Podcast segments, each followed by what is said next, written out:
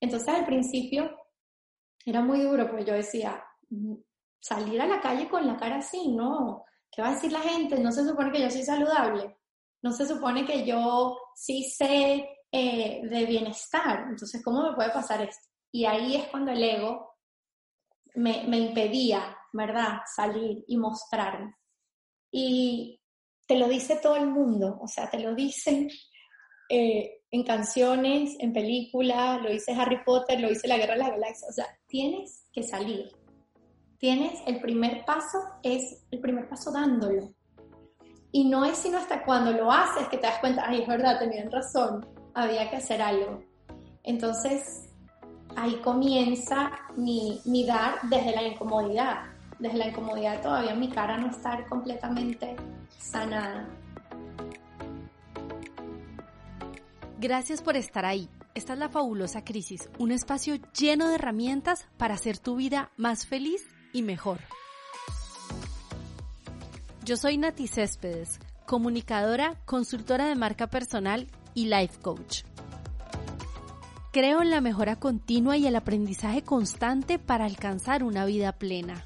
Estoy convencida que una crisis es una gran oportunidad para mostrar tu mejor versión tu versión fabulosa. ¿Estás listo? Empecemos. Bienvenida Pau, muchas, muchas gracias por estar aquí.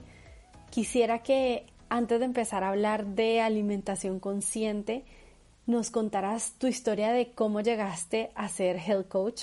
Yo la conozco, pero para quienes estén aquí escuchándonos, me encantaría que la compartieras porque es una historia fuerte, pero muy especial y muy poderosa y además un gran para qué de tu misión, de tu camino.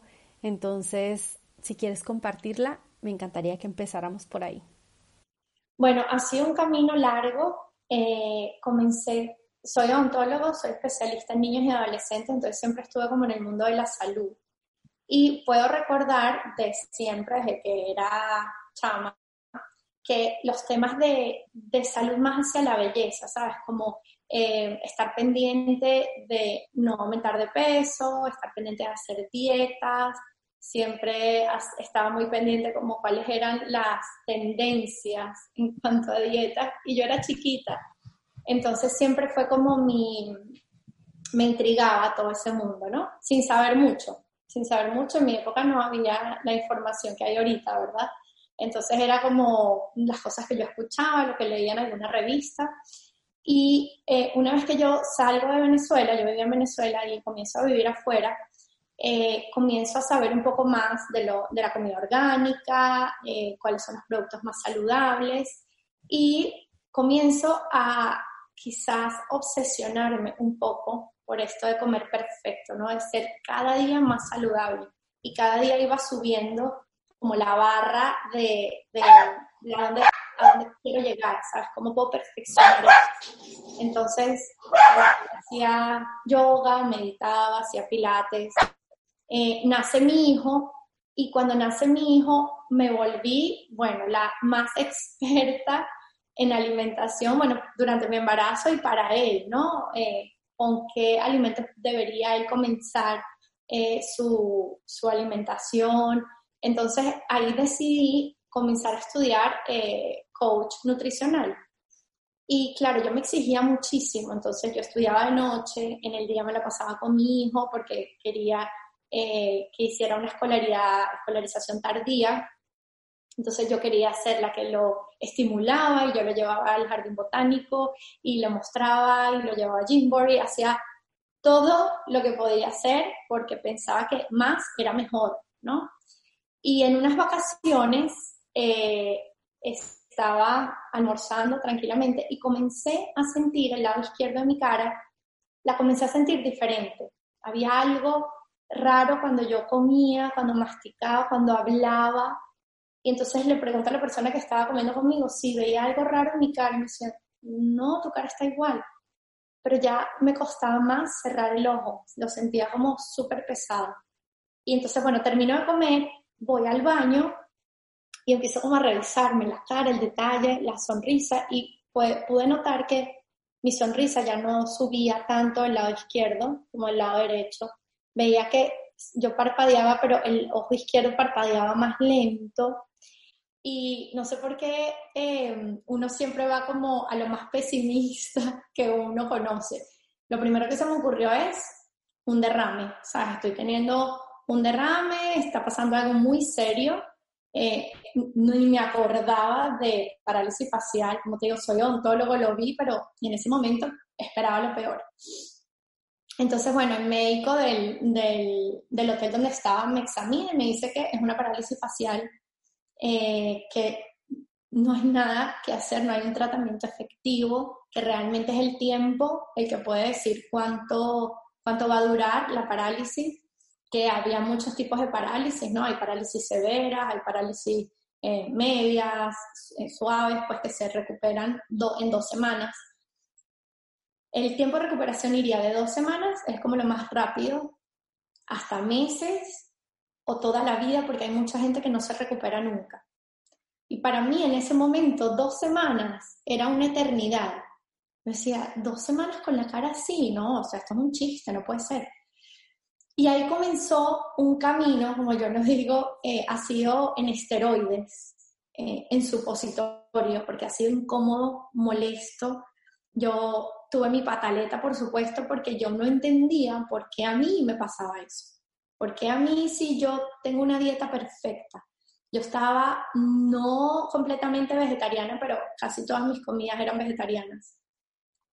Eh, yo meditaba, yo hacía yoga, yo era una persona buena, tú sabes, ahí empieza el ego a, pintarte eh, una perfección que no existe y además a ponerte en lucha con la vida, ¿no? Y a ponerte del lado de la víctima y que la vida te quiere jugar una mala pasada. Entonces, una vez yo salgo de ese círculo vicioso, entiendo que el secreto no está en el plato de comida, ¿sabes? Antes mi mirada estaba muy en lo que estoy comiendo. Eh, si yo iba a la casa de alguien y yo sabía que la comida no era orgánica, yo no comía o yo me llevaba mis cosas o iba a, un restaurante, interrogaba al mesonero, pero mejor dicho, que me dijera con qué así que cocinaban, si el pescado era eh, salvaje, ¿no? Entonces ya eso me empezó a limitar la vida, ¿no? Mi esposo me decía, Ay, salir a comer contigo es complicado, Pau, porque nada te gusta, le preguntas tanto al mesonero, pero yo en ese momento no lo veía, yo decía, pero es que mi salud es importante. Y cuando me pasa esto, comienza a abrirse un mundo gigante para mí, donde lo más importante no está en el plato, en, en lo que compro en el automercado, ¿sabes? En lo que consumo, sino en el resto de factores que también forman parte de mi vida, como, bueno, dónde están mis relaciones personales, cómo están mis relaciones familiares, eh, cómo está mi relación conmigo misma, cuál es ese chat mental que mantengo, em, qué pasa en mi nuevo rol de madre, eh, mis hobbies, por ejemplo, dónde está aquello que me encanta hacer. Y ahí llego a este concepto que ahora me encanta manejar, que es el de alimentación consciente, porque realmente la alimentación no es solamente la comida que comes, ¿no? Y por eso yo lo divido en alimentación de mente, de cuerpo y de espíritu. Porque en la mente es todo aquello que consumimos, noticias, redes sociales, a qué personas considero yo líderes, ¿sabes? O, influencers, o a, qué, a qué personas estoy siguiendo, ¿sabes? De quién me estoy alimentando con información. Esa información me suma. Eh, los libros que leo, las personas con las que me junto, porque todo eso hace parte de lo que yo me estoy alimentando y de lo que me voy a convertir. Entonces ahí comencé realmente con un detox mental, ¿verdad? Y de agarrar mi Instagram y empezar a eliminar cuentas que no me suman, que a lo mejor pueden ser interesantes, bueno, pero si no me suman, entendí que lo que no suma resta y lo que resta tiene que ir no hay, no hay neutros, ¿sabes? Y si hay neutros, ¿para qué? ¿Para qué voy a tener algo que ni me suma ni me resta? Entonces, chao. Y luego paso a la alimentación del cuerpo. Entonces, bueno, ahí sí entran los alimentos, ahí sí entra lo que hago para mi cuerpo, ¿no? ejercicio, eh, actividad física, pues que no necesita, no necesariamente tiene que ser en un gimnasio, pero qué otras cosas hago para el cuerpo, ¿no? Lo cuido con baños, cremas, masajes, ¿qué más puedo hacer por el cuerpo? Eh, y después paso a la alimentación del espíritu, que es aquello que nos mantiene en conexión con esa divinidad, o con ese Dios, o con esa energía superior, o como cada quien lo quiera llamar. Entonces, ¿qué hago yo para mantener eso?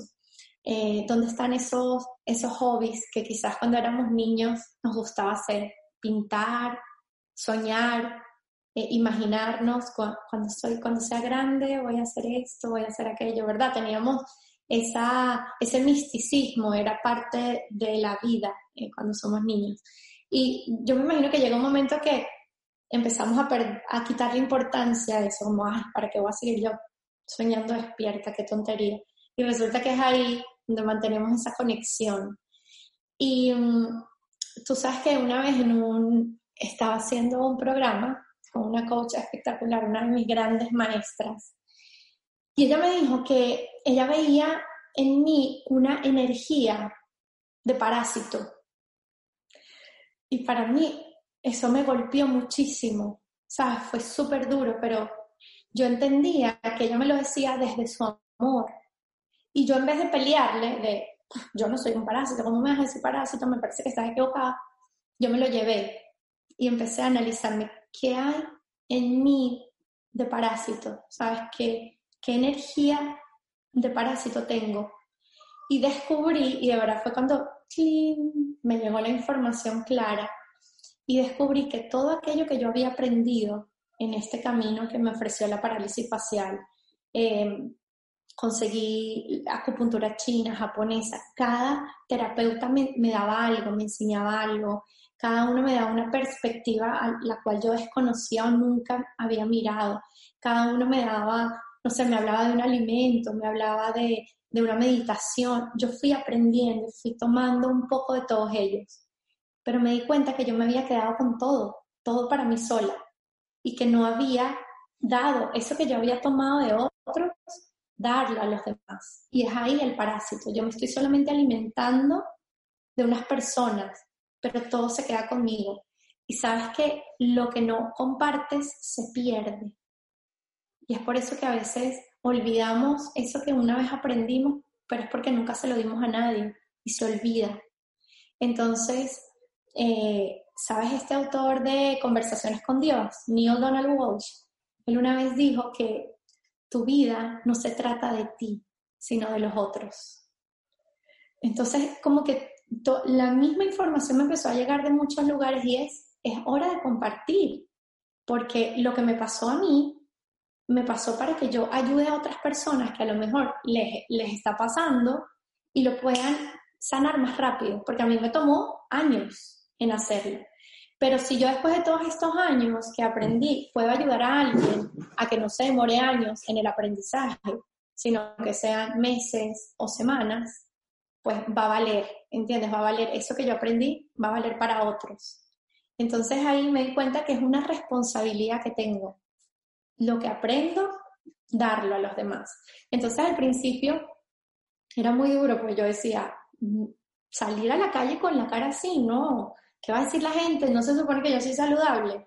No se supone que yo sí sé eh, de bienestar. Entonces, ¿cómo me puede pasar esto? Y ahí es cuando el ego me, impedía, ¿verdad?, salir y mostrarme.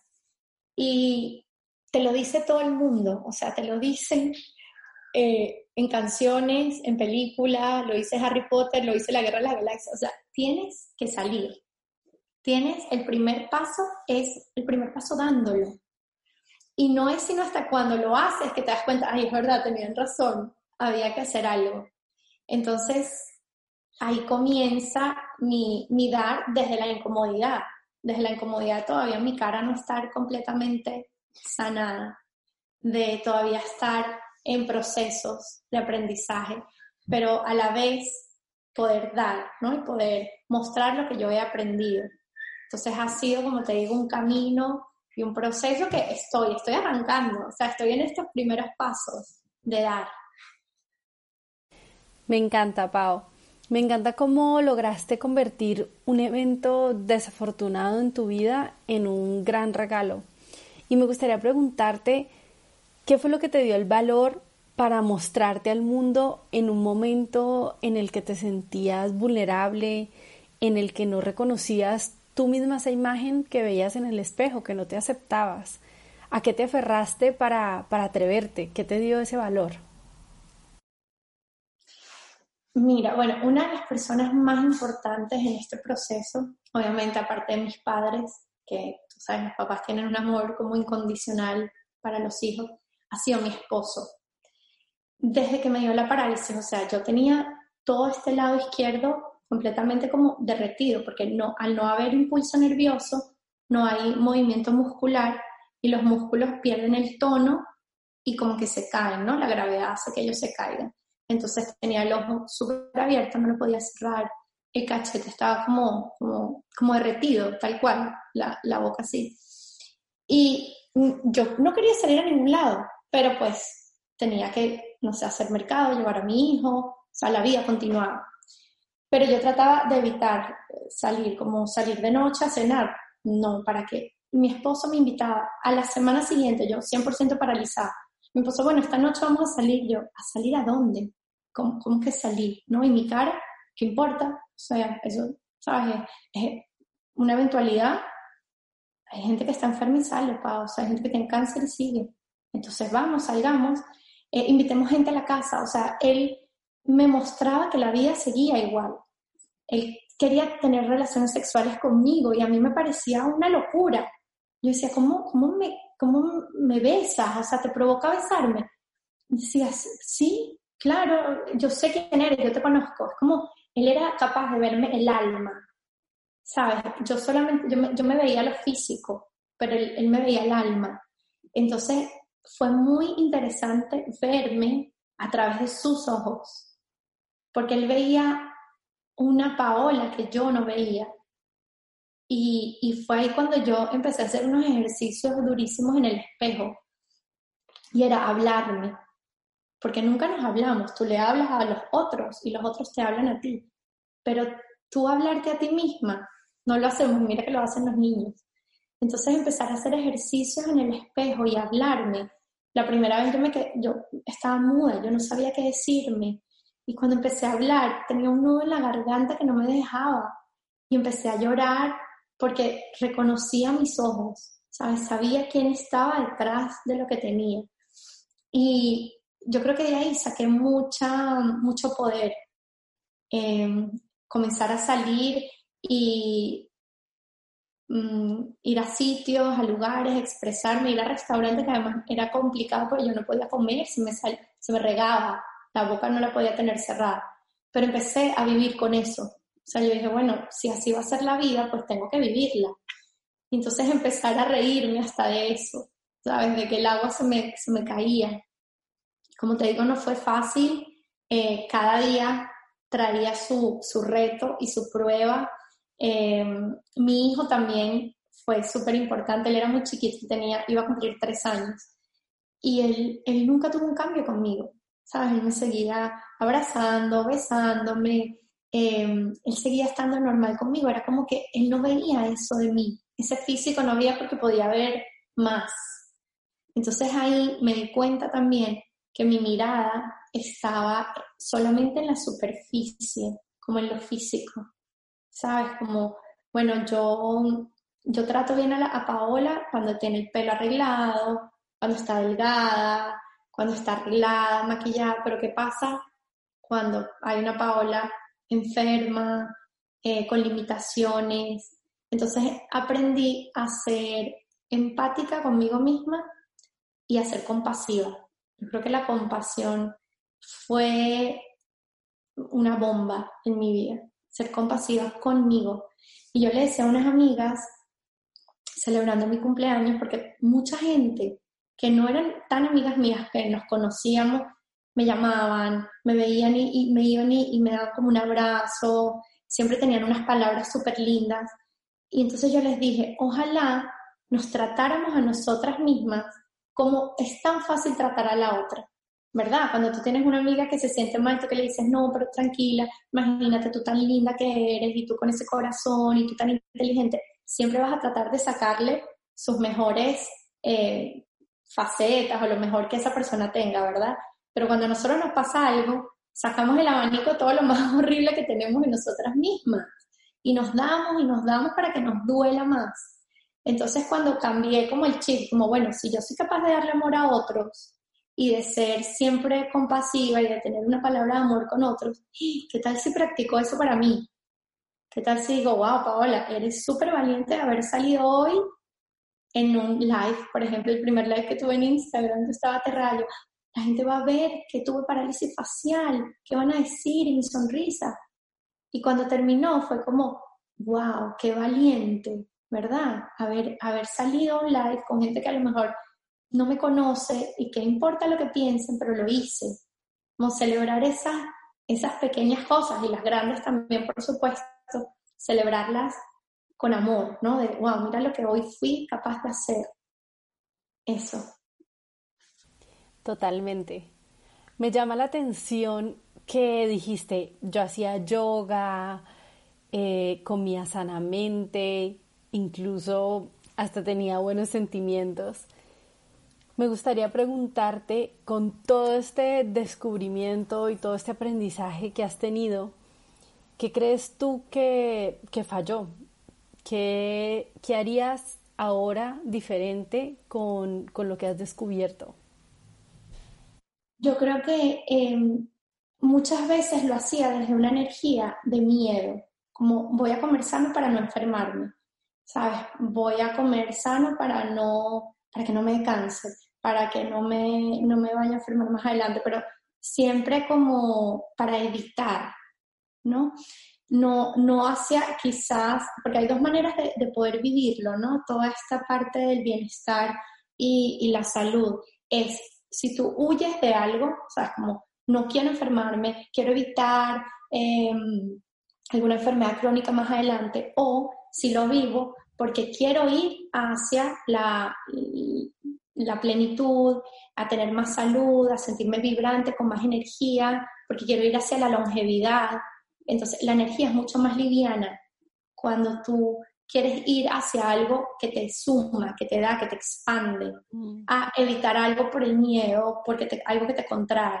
Entonces yo creo que ese, ese cambio fue, clave en mí y también ver que mm, en esta experiencia pude darme cuenta que tenía que ir como más, al, más adentro, más al fondo, ocuparme de mí, pero no tanto en lo físico, que es importante, eh, no creo que una persona sea más espiritual si se cuide menos.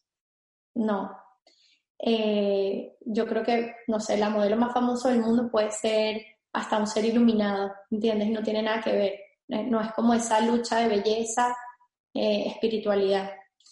Y mm, darme cuenta que, mm, que, que, todo está dentro de mí, que esas miradas críticas las tenía yo, y también en la parálisis fue espectacular ver que los demás me miraban con sus ojos y no con los míos. Y yo hoy conozco gente que me ve por primera vez y después de un tiempo, en alguna conversación o algo, entra el tema de mi parálisis facial y me dice, ah, nunca me lo hubiese imaginado. Pero entonces yo a veces digo, ay, pero ¿cómo no se lo hubiese imaginado? Sí, ¿cómo no me ve? No me ve que la sonrisa no me sube. Claro, porque ellos me ven con sus ojos. Ellos me, a lo mejor verán otras cosas en mí y no el detalle que yo sé que tengo. Entonces, como haberme liberado de esa, de esa mirada obsesiva que tenía de perfección, de, de tener todos los detalles fríamente calculados, ¿no? De, de, no salir a la calle si no tenía el pelo arreglado, de cuidado con, con las uñas, de como así que me voy de vacaciones y no fui a la peluquería, no, tengo que ir esas obsesiones físicas y, vivir más, como fluir más con, lo que hay.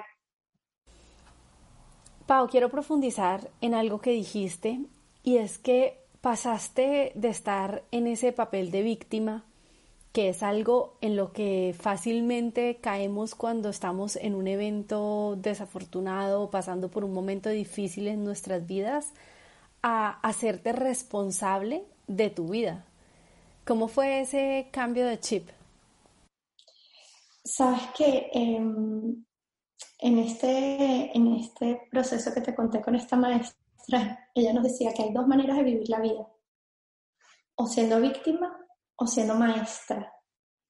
Que qué decidía yo ser ese día. ¡Ah! Y para mí fue un wow, porque ciertamente, y todavía me veo, y, y, ya lo uso como chiste en mi familia, desde la víctima, no, desde la víctima no, cuidado, ojo, desde la víctima o desde la culpa, no. Em, haberme dado cuenta de, ese círculo vicioso de víctima, tú sabes que las víctimas siempre ganan algo, ¿no? Hay una ganancia siendo víctima, y por eso nos quedamos aferradas a la víctima. Y la ganancia puede ser atención, ¿no? Eh, ganas a lo mejor la atención y el tiempo de otros contigo, quizás empiezas a, te hace sentir importante de alguna manera, te hace sentir em, como que los demás te tienen que venir a querer. Entonces hay una ganancia siendo víctima. Y cuando tú observas y ves el juego en el que estás entrando, dices, bueno, pero ¿qué tal si yo empiezo a ser significante de otra manera? Porque puedo ser importante, sentirme importante, está bien sentirse importante, ¿sabes? No, eso no está mal, está bien, pero desde otro lado, bueno, ¿qué tal si me siento importante porque estoy dando, porque doy más, ¿no? ¿Puedo dar más amor aquí? ¿Qué tal ser importante porque doy mucho amor? En vez de ser importante porque soy víctima, porque estoy enferma, porque pobrecita yo, porque es que imagínate si yo te contara que me dio parálisis facial. Y yo al principio lo usaba como, ay, tú me ves así, pero es que ¿por qué me dio parálisis facial? Yo no era así, yo era súper linda. Entonces, como, ¿qué importa? ¿Qué importa lo que era? Yo también tuve 20 años, bueno, pero ya tengo 40, 31. Entonces, salir de ese modo víctima y asumir que soy ya adulta. ¿Sabes? ¿Qué, ¿Qué, puedo hacer con esto? Bueno, tengo parálisis facial. Hay gente tiene cáncer y también lo viven y lo pasan y también eh, aprendí a ser vulnerable.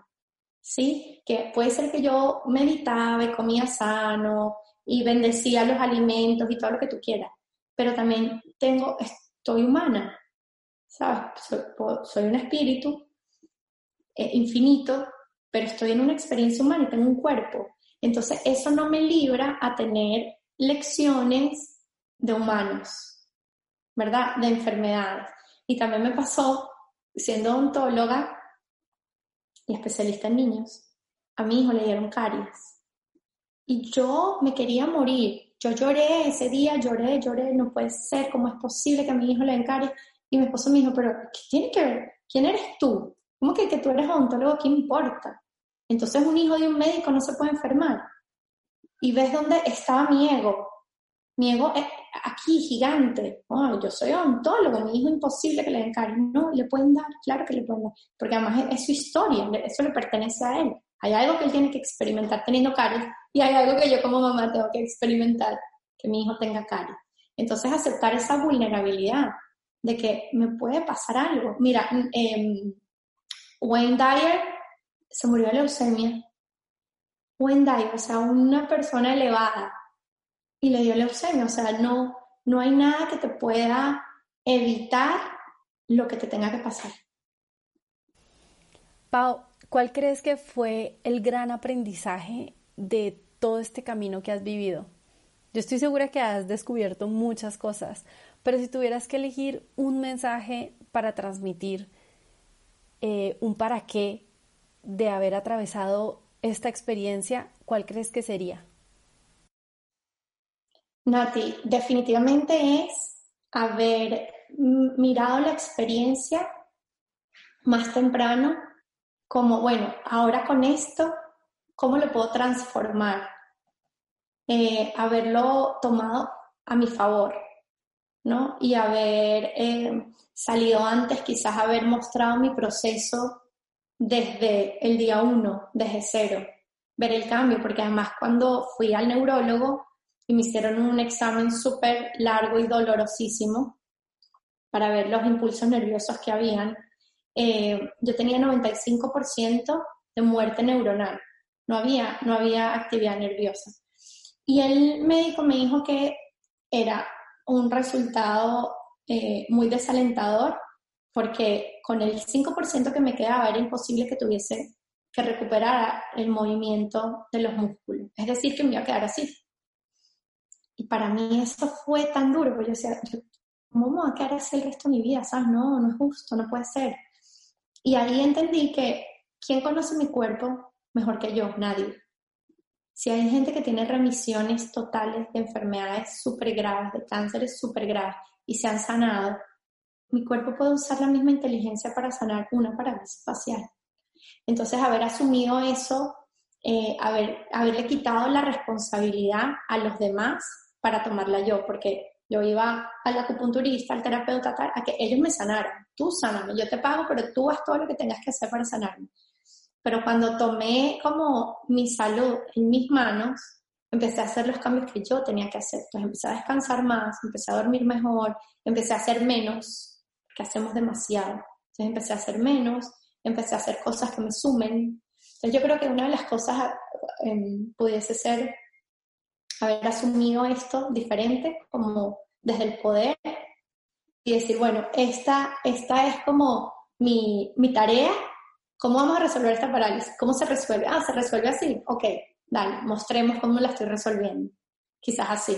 No creo que nunca es tarde, ¿sabes? Estoy, estoy ahora en, ese, en esa etapa, pero sí creo que eso hubiese sido interesante. Me encanta. Bueno, me gustaría que ahora sí nos contaras de tu proyecto Camino de Mujer y de este programa de 21 días que ya empezaste a hacer y que vas a hacer periódicamente. Cuéntanos de qué se trata, porque me imagino que aquí has reunido todas esas herramientas que has ido descubriendo de tu faceta como coach, como de tu profesión como médica y por supuesto de tu experiencia personal.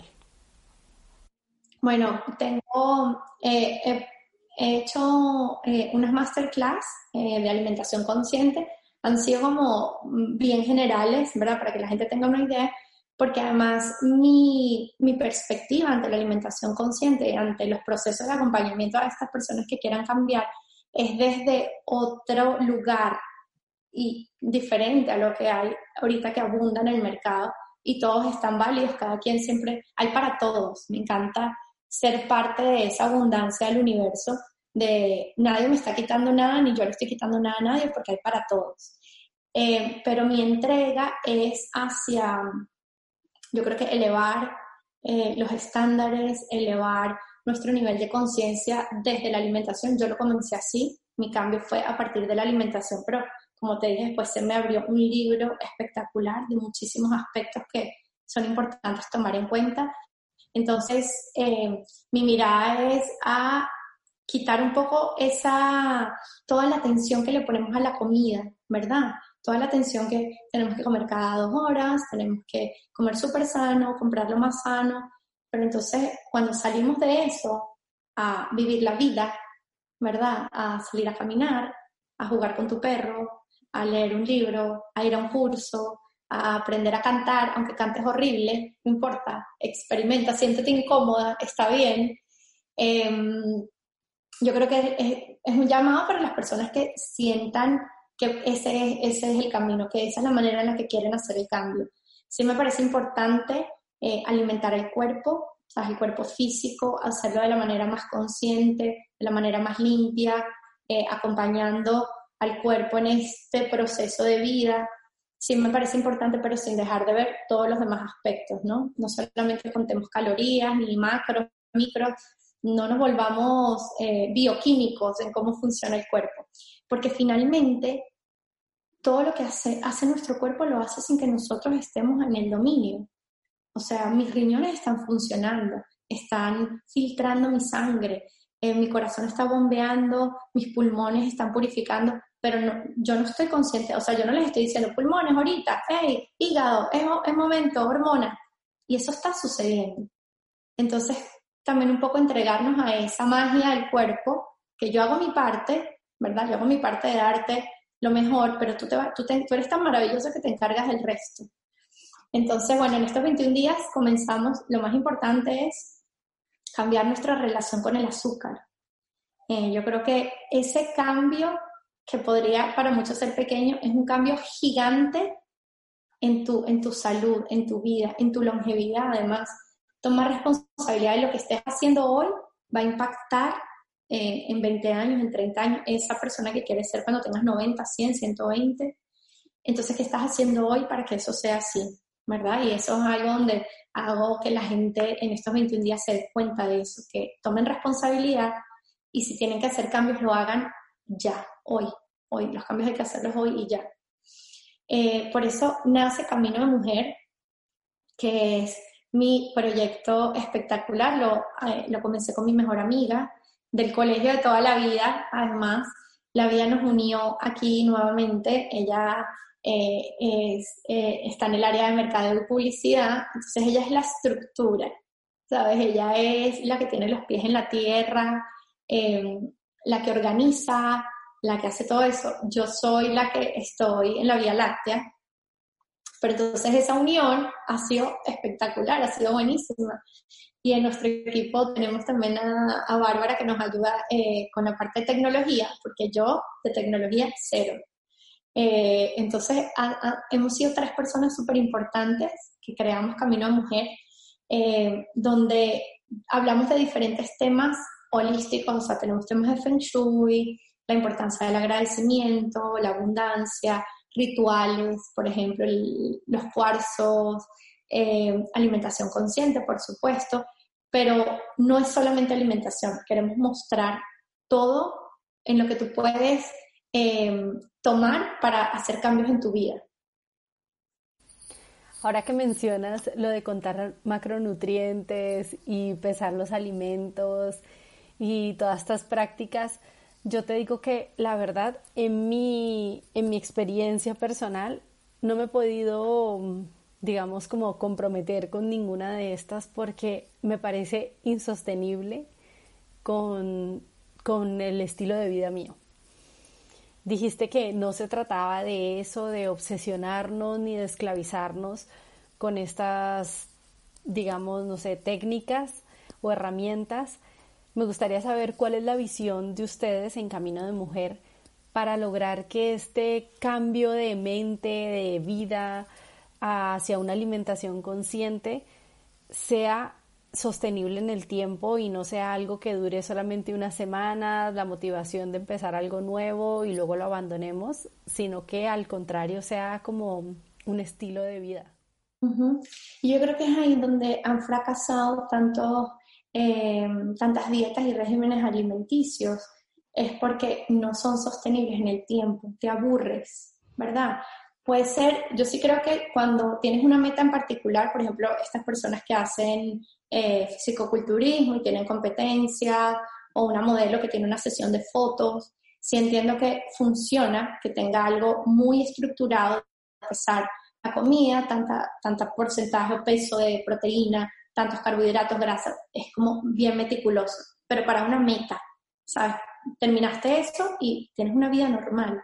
Entonces es ahí cuando yo creo que la alimentación intuitiva tiene la importancia que tiene y es un concepto además que tiene años. Lo que pasa es que ahorita es que está de moda, pero tiene años.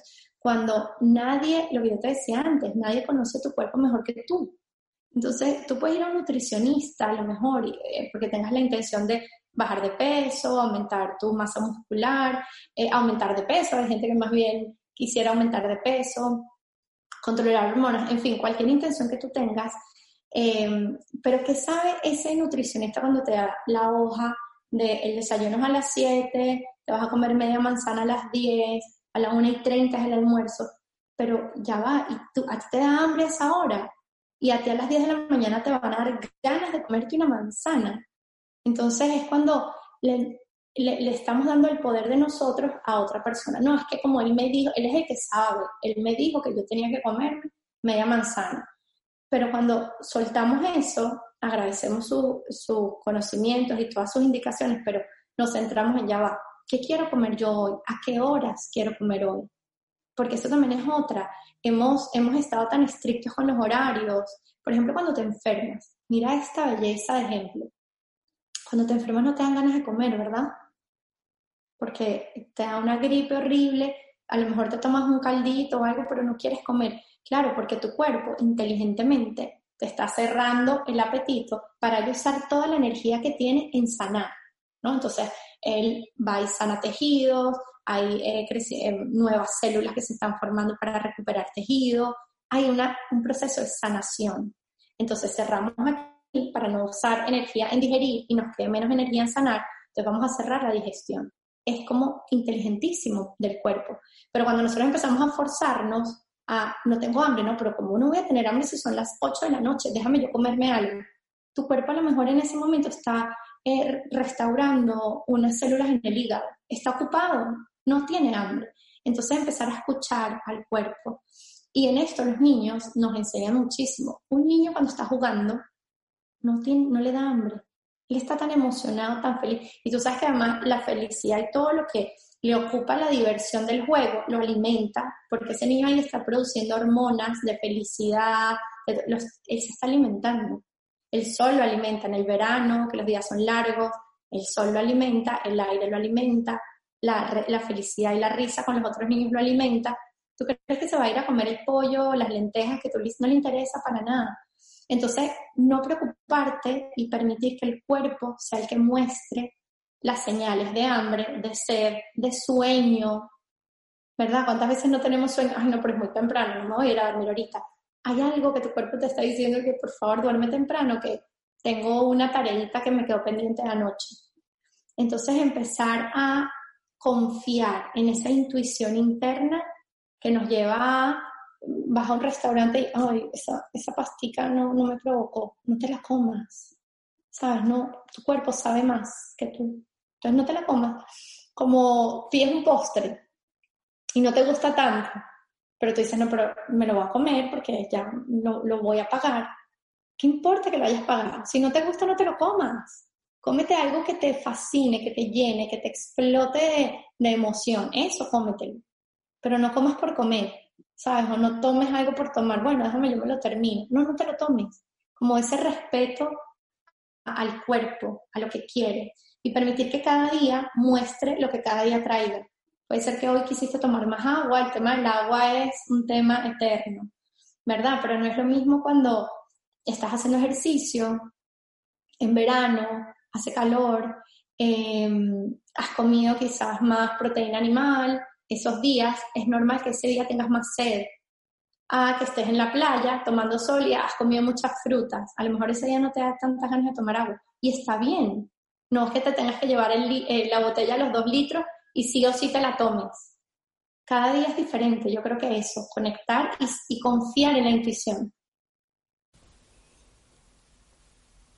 Pau, con esto que dijiste, me hiciste acordar de un consejo que le escuché una vez a una nutrióloga mexicana, que no recuerdo su nombre y me gustaría acordarme para poder citarla, pero da un tip buenísimo. Y decía que uno debe comer con 10 de calificación siempre. Es decir, que si se te antoja un helado, te lo comas.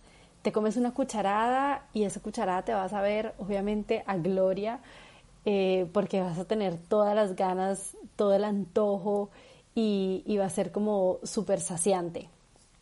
Pero que pares de comer a la tercera o a la cuarta, porque si te das cuenta, ya después es como comemos por reflejo, ¿no? O sea, no es lo mismo, esa, esa primera cucharada no sabe a lo mismo que sabe comerte la décima cucharada de cuando ya te estás terminando el tarro de helado, ¿no? Entonces, eh, me parece súper aplicable porque prácticamente puedes comer todo mientras eh, te lo comas con todas las ganas, toda la conciencia, todo el disfrute, lo justo lo que estabas diciendo, lo importante que es estar ahí presente, disfrutarlo, eh, para poder digerirlo diferente. Y, parar de comer, saber cuándo parar de comer o cuándo realmente no, no, no es algo que necesites, que no te lo esté pidiendo tu cuerpo y habla como mucho de esa relación con la, con la intuición, con escuchar nuestro cuerpo, ¿no? Sí, tal cual, porque ¿sabes qué pasa? Que la comida, los alimentos, nos dan placer. Es una de las razones por las que comemos. Comemos por supervivencia, pero si fuese únicamente por supervivencia, comería, podríamos comer tres veces a la semana, si fuese por supervivencia. Es más, depende del porcentaje de grasa que tengas, podrías vivir, vivir sin comida un mes. O sea que por supervivencia realmente no es la, no es la primera razón por la que comemos. Comemos porque nos da placer, mm. porque además comemos eh, compartiendo con otras personas, hay un disfrute en, en, el comer, hay un compartir. Entonces, si en ese disfrute, pues tiene que haber disfrute, tienes que, te tiene que fascinar, te tiene que encantar. Y si no te gusta, pide otra cosa, o no pidas nada, o, o cámbialo con otra persona, pero que siempre estés disfrutando lo que comes. Pau, así como dices que comer en un buen estado de ánimo, disfrutándolo conscientemente, tiene un efecto positivo en cómo digerimos los alimentos, me imagino que por el contrario, comer con estrés, con ansiedad, con culpa, nos afecta negativamente. Cuéntanos cómo se relaciona estas emociones con, con los alimentos. Sí, claro, Nati. Sabes que cuando es súper importante, y yo lo manejo mucho con mis clientas, cuando tú comas algo y no sea quizás lo más saludable que, que hayas podido escoger, eh, o te hayan invitado y tú sepas, bueno, yo en otro momento no me comería eso, pero pues es lo que hay, ¿verdad? También tener esa humildad de esto es lo que hay aquí. Eh, hacerlo con pleno disfrute, que sea algo que te encante, que te guste, pero que después no haya culpa. Porque después de la culpa viene el castigo. Cuando tú te sientes culpable o tú culpas a otro, tú vas a castigarte o a ti o vas a castigar al otro. O sea, eso es automático. Entonces, ¿cómo vendría ese castigo? ¡Ah! Eh, tres días no voy a comer nada y voy a tomar mis jugos de manzana. Eso es una forma de castigar al cuerpo. O sea, te portaste mal, te comiste algo que no debiste, ahora a pagarla, a que te dé hambre o me voy a dar duro en el gimnasio mañana, voy a hacer tres horas y me voy a quemar las piernas. Es una manera de hablar con castigo, con rencor y con rabia. Como tú hiciste eso y te saliste de la línea que yo tenía, entonces lo vas a pagar en el gimnasio, lo vas a pagar con hambre, lo vas a pagar con masajes que me duelan. Entonces, eh, aceptarnos, ¿sabes? Podemos, lo que te decía, ser compasiva nosotras mismas. Qué rica está esta, este postre, esta torta o estos vinos qué rico, compartirlo con mis amigos, comerme un pan con queso, lo máximo me encanta. Bueno, a lo mejor mañana no me lo como y está bien, perfecto, hoy me lo disfruté. Pero eso no quiere decir que mañana entonces voy a pasar hambre, que me voy a ir al gimnasio en ayunas, eh, que voy a ir al gimnasio dos veces mejor, en la mañana y en la tarde, para no perder el día mañana, dejar la culpa para no castigarnos. Porque entonces ahí hay una entrega al momento que te lo estás disfrutando y para el cuerpo es como borrón y cuenta nueva, no pasó nada.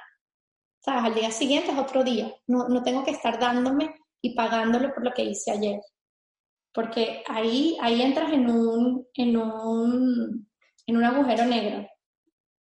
Me gustaría preguntarte sobre la energía, porque es algo que relacionamos muchísimo con la alimentación cuando estamos bajitos de energía tendemos a pensar como, ay, que me, me tomo, que me como para subir el ánimo. Y quisiera saber, ¿tú qué haces para recargarte de energía?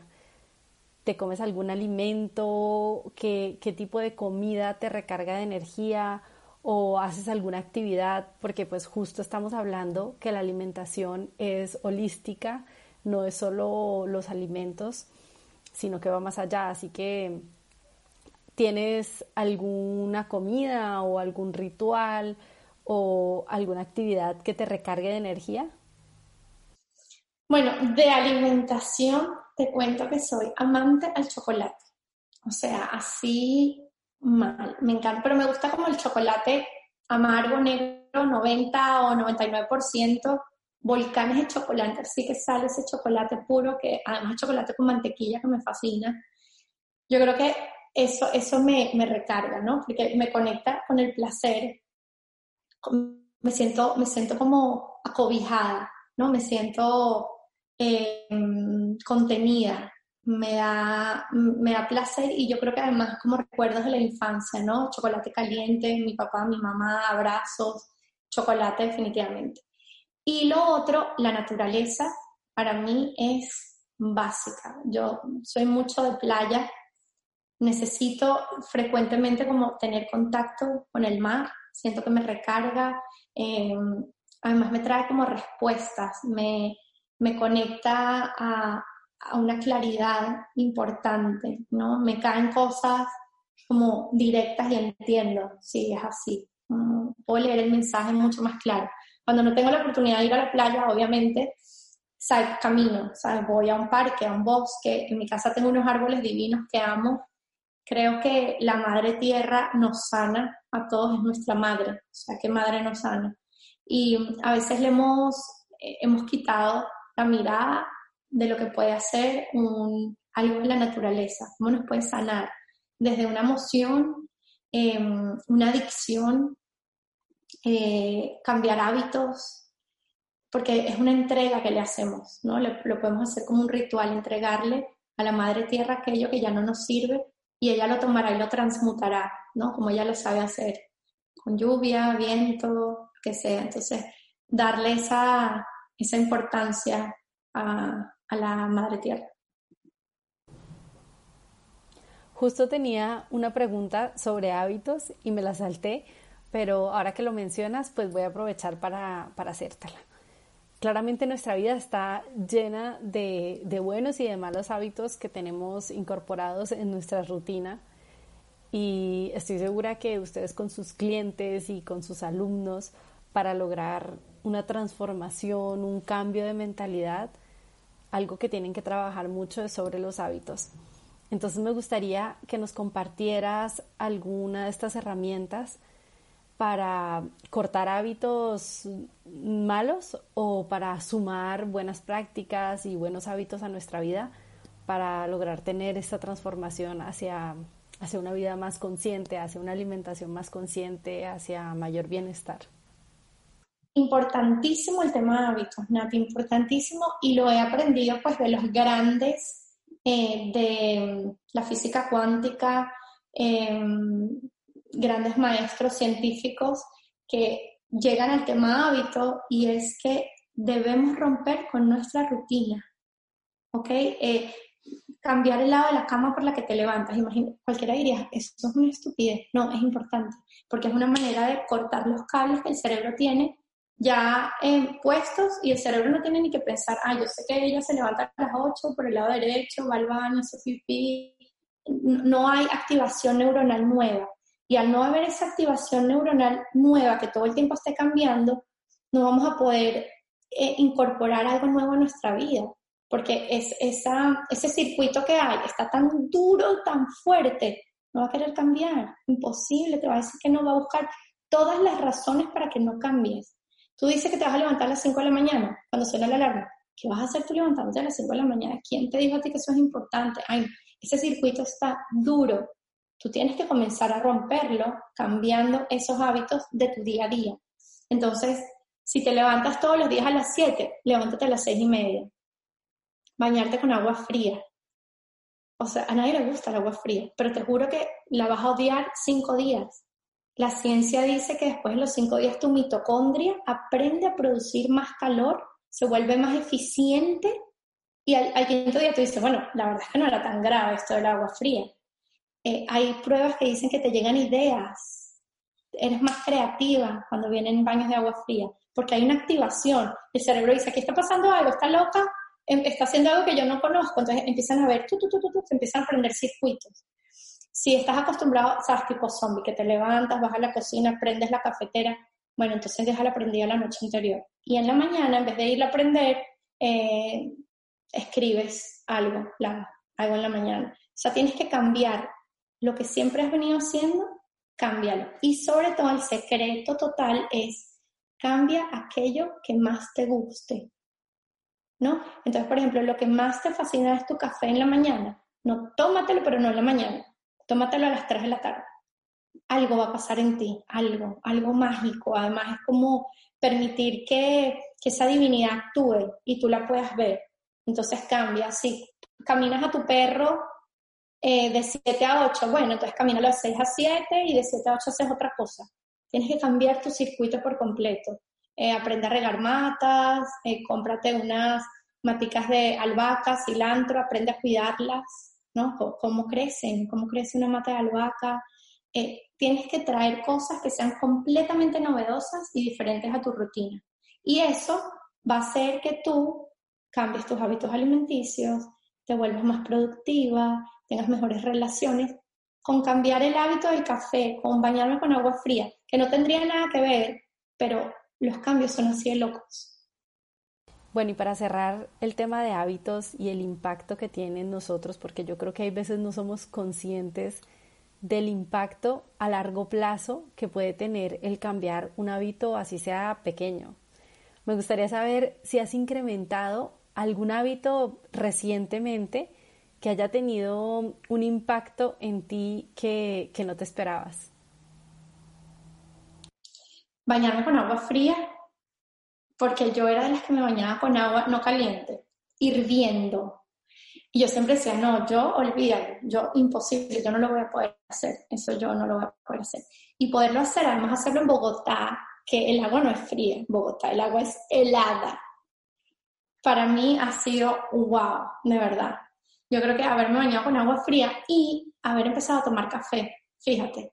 Yo antes era cero café, eh, té verde, matcha, golden milk, tú sabes, todo lo súper así, ayurveda. Y empezamos mi esposo y yo a estudiar de café. Mi esposo se volvió amante, casi barista, eh, nos compramos máquina de expreso, aprender de café y comprar café de calidad, ¿no? O sea, café bueno, estos cafés especiales que no tienen em, fertilizantes ni nada, son cafés súper. Aprender a tomar ese café y sentir realmente la energía, pero que no, no, no incluye el declive, que es lo que traen los cafés malos. Aprender a tomar café también ha sido un hábito que me ha cambiado la vida. Pau, pues no me queda más que darte mucho, mucho las gracias por abrirnos tu corazón, por contarnos esta experiencia tuya tan personal y compartirnos tu camino. Me quedo con dos cosas, bueno, me quedo con muchas cosas, pero me quedo con dos cosas principalmente. Y una es el ser compasivas con nosotros mismos. Mm, yo creo que esto es súper importante, abrazar nuestras vulnerabilidades, aceptar cuando nos equivocamos y simplemente seguir adelante sin castigarnos, sin maltratarnos mentalmente por eso, por semanas, por años. Y lo otro es fluir. Y yo creo que en esto tú eres un gran ejemplo porque tú empezaste prácticamente al revés de lo que hace todo el mundo y, pasaste de ser súper estricta contigo, de hacer las cosas al milímetro, de llevar todas las prácticas al extremo, a encontrar ese punto medio desde el amor y, aceptándote y aceptar tus, tus vulnerabilidades y simplemente fluir. No sé si quieras agregar algo más. que haber, haber soltado la rigidez de llegar a una perfección, yo creo que me trajo paz. Em, cuando aprendí o resignifiqué el concepto de fracaso y éxito, ¿sabes? ¿Qué es para mí éxito? ¿Quién es una persona exitosa, según yo? ¿Y qué es un fracaso? Y cuando empecé a indagar eh, con estos dos conceptos y empecé a ver que ¿Qué tal si celebráramos los fracasos? ¿Tú, sabes cuántos em, proyectos em, arma Google al año que no funcionan? Miles, miles. Una de las empresas más importantes del mundo, que han cambiado el mundo. Y la mayoría de, de sus ideas y proyectos son, fracasos, son fracasos. Y es Google. Porque cuando aprendemos de esos fracasos y ese fracaso a lo mejor nos lleva a mejorarlo, a cambiarlo, a transformarlo en otra cosa, mira que los inventos más importantes de la historia vienen de fracasos, de equivocaciones, de errores, eh, y a partir de ahí se han dado cuenta, wow, mira lo que descubrimos, ¿no? Entonces, ¿qué tal que empezáramos a celebrar los fracasos como, mira esto que pude tener la oportunidad de aprender, ahora cómo lo puedo cambiar? Entonces dejaríamos de juzgarnos, además, ¿no? Y veríamos la vida desde el asombro, como desde las ganas de, wow, ¿qué, qué, aprendí hoy de este fracaso? Lo máximo haber fracasado hoy, porque eso me lleva, obviamente, que te lleve a la acción, ¿no? De, de generar el cambio, porque si te quedaste fracasando todos los días y no aprendes, haciendo lo mismo y sigues fracasando, pues obvio que no. Pero aprovechar el fracaso para crear otra cosa, para perfeccionar eso, para modificarlo, es lo máximo. Yo creo que eso también me llevó a, resignificar el concepto de fracaso, porque para mí en ese momento mi vida había fracasado. Todo lo que yo sabía, todo lo que yo había estudiado, todo lo que yo practicaba, no me había funcionado según yo. Entonces, para mí eso fue un fracaso. Pero ahora que ves que Steve Jobs dice que solamente eres capaz de unir los puntos cuando miras hacia atrás y no cuando miras hacia adelante. Entonces, ahora que yo veo hacia atrás, me doy cuenta que eso que yo llamaba fracaso, realmente mira a dónde me ha llevado, mira todas las personas que me hizo conocer, cómo me ayudaron a ampliar mi vida, cómo me ayudaron a incorporar cosas nuevas en mi rutina. Em, mi, relación de pareja eh, ha, tenido un cambio exponencial porque ahora no soy yo la única eh, interesada en estos temas. Mi esposo y yo ahora compartimos, por ejemplo, eh, podcasts, cada uno lo va escuchando en el día y en la noche, hacemos un, un feedback del podcast y yo aprendo de su, de su mirada ejecutiva y él ha tomado cosas de mí más, no sé, más holísticas. Entonces hemos, hemos tenido como una alquimia entre los dos súper interesante que antes de la parálisis no lo teníamos. Entonces, e, ese fracaso me ha, me ha em, resignificado mi vida. Me encanta, Pau. Bueno, pues se nos acaba el tiempo. Dinos dónde podemos saber más de todo esto, de ti, de Camino de Mujer, de tus programas, de tus talleres, todo. Ay, claro. Mira, en Instagram y Facebook aparecemos como Camino de Mujer. Eh, ahí está toda la información. Si se suscriben a la, a la página web www.caminodemujer.com, les llega siempre la información de los nuevos talleres. En diciembre vamos a tener uno Feng Shui con una um, eh, gran amiga. Ella es arquitecto y maestra de Feng Shui. Eh, de, va a estar buenísimo para potenciar, que yo creo que todos estamos interesados en potenciar ese 2021 y sacarle el mejor partido entonces va a, estar, va a ser una clase súper interesante. Eh, entonces, suscribirse en la, en la, web para que les vaya llegando toda la información de, los proyectos nuevos que tenemos. Perfecto.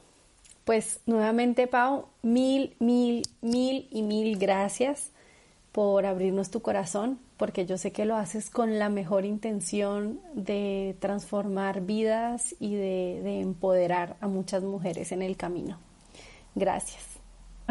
y yo de verdad agradezco tanto tu invitación. Me encanta mm, contagiarme de, las perspectivas de alguien como tú, tu juventud, tus conocimientos, tus viajes, tu vida. Em, yo creo que este, cuando compartes con otros, cuando das, ¿verdad? Más compartir y menos competir. Y en las mujeres, cuando nos unimos, somos tan fuertes y tan poderosas que mm, honro muchísimo tu sororidad y tu apoyo a otra mujer. Gracias. No, gracias a ti, Pau. Que sepas que aquí tienes las puertas abiertas para volver y repetir cuando tú quieras. Besos. Gracias, Nati. Un beso. Te quiero. Gracias. ¿Te gusta este contenido y quieres más? Dale a seguir para que te llegue la notificación cuando haya un nuevo episodio. Y si tienes a alguien cercano que le pueda servir esta información, por favor compárteselo, que esto es para ayudarnos entre todos. Por otro lado, si quieres darme una sugerencia o contactarme, puedes escribir abajo en los comentarios o por un mensaje directo en mi Instagram. Mi Instagram es nati-céspedes. Si te gustaría recibir por escrito las ideas más relevantes de cada episodio, regístrate en mi página naticéspedes.com y yo te lo envío por correo.